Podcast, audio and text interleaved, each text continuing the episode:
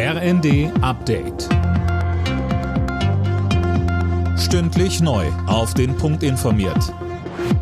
Ich bin Jana Klonikowski. Zum ersten Mal seit Kriegsbeginn hat Bundesverteidigungsministerin Lambrecht die Ukraine besucht. In der Hafenstadt Odessa traf sie mit ihrem Amtskollegen Resnikow zusammen.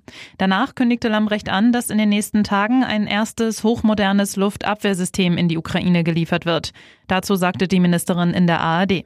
Wir haben das live erlebt, wie sehr die Ukraine darunter leidet, dass Raketen, dass mit Drohnen die Bevölkerung ja gequält wird. Und deswegen ist es wichtig, diese Luftverteidigung weiter zu unterstützen mit IRIS-T, diesem hochmodernen neuen System, aber auch mit Drohnenabwehr. Das ist äh, ein ganz, ganz wichtiger Punkt, um die Bevölkerung hier auch zu entlasten. Die ukrainische Armee macht unterdessen offenbar weiter Fortschritte in den mittlerweile von Russland annektierten Gebieten. Präsident Zelensky spricht von erheblichen Erfolgen.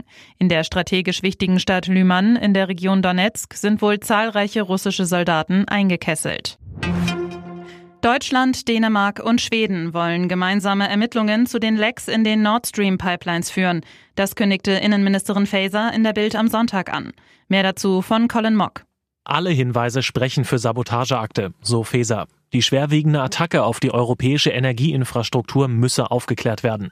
Das erfordere die Expertise von Marine, Polizei und Nachrichtendiensten. Darüber hinaus sollen laut der Innenministerin auch gemeinsame Seekontrollen mit Polen, Dänemark und Schweden gestartet werden. Man wolle maximale Präsenz zeigen, erklärte Faeser. Werder Bremen hat das Topspiel in der Fußball-Bundesliga deutlich für sich entschieden. Gegen Gladbach gewann das Team aus der Hansestadt mit 5 zu 1.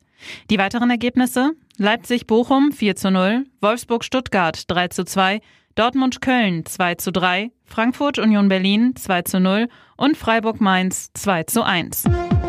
Alle Nachrichten auf rnd.de